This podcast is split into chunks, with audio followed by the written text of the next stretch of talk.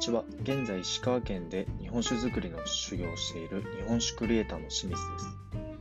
このラジオは日本酒関連の情報について発信しています。また、酒蔵修行のリアルな経験や様々な勉強のプロセスも共有しています。え、今日は僕の仕事に対する姿勢についてという内容について話していきたいと思います。今期の酒造りには僕を含めて新人が4人いました。その中でも特別仲が良かったのが2つ下の同期の人だったんですね。先日その人から仕事に対する質問をされました。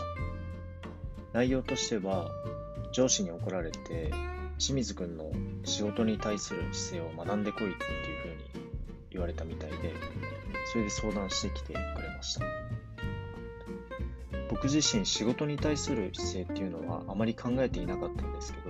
無意識にやっていたことをそのまま伝えました。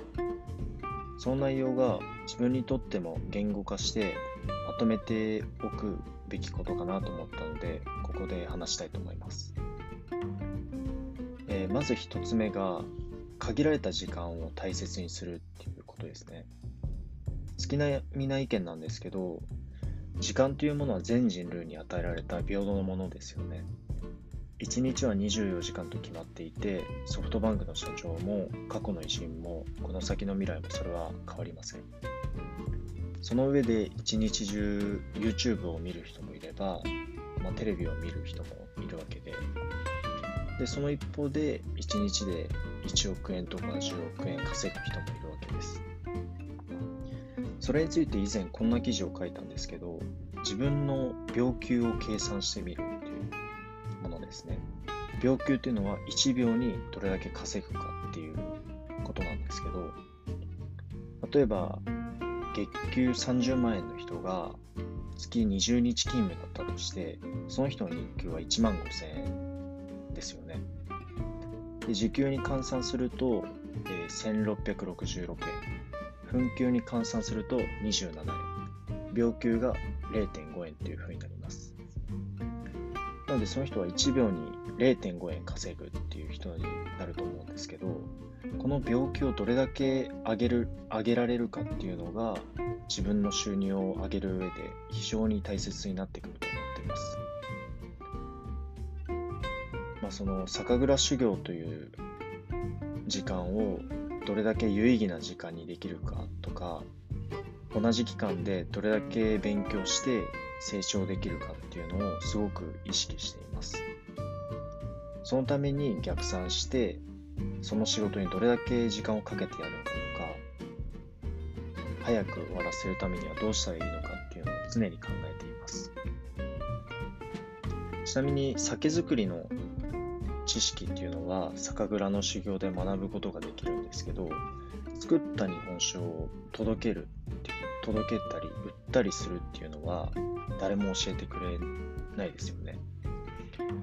なので朝3時から夕方5時くらいまで通常の仕事があったんですけど、それから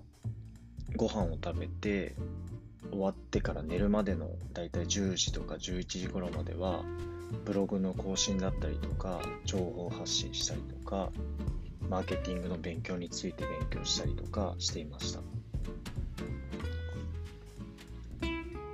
次に2つ目が、えー、分かれ道があった時は辛い方を選ぶっていうふうにしています。例えば自分の時間の使い方について迷ったりすることってあると思うんですけど例えば休憩時間は YouTube や映画を見たいと思う一方で少しでも勉強したり本を読んだりするっていうその2つの選択肢があった時に僕はその少しでも勉強したり本を読んだりするっていうことを選びます。あとは、例えば覚えるのが簡単で単純な仕事と叱られながらも緊張感を持ちながらやる複雑な仕事っていうのもこれも後者を選びますこれっていうのはどっちも辛い方を選んでいてそのおかげで結構な頻度で指摘をもらったりとか怒られたりとか、まあ辛かったりとかめんどくさいなと思うことはあるんですけど結局のところその楽な道を選択し続けて成功するようなことはないと思ってます。たとえ成功したところでそれは誰にでもできてしまうことなのですぐにコピーされてしまうものだと思ってるんですね。なので人生の分かれ道だったりとか普段のちょっとした選択でも辛いかもしれないけど自分にとって有益になるっていう選択を常に選択しています。本当にこの酒蔵の修行に行くっていう道に進んだのもそれに近いものがあるかもしれません。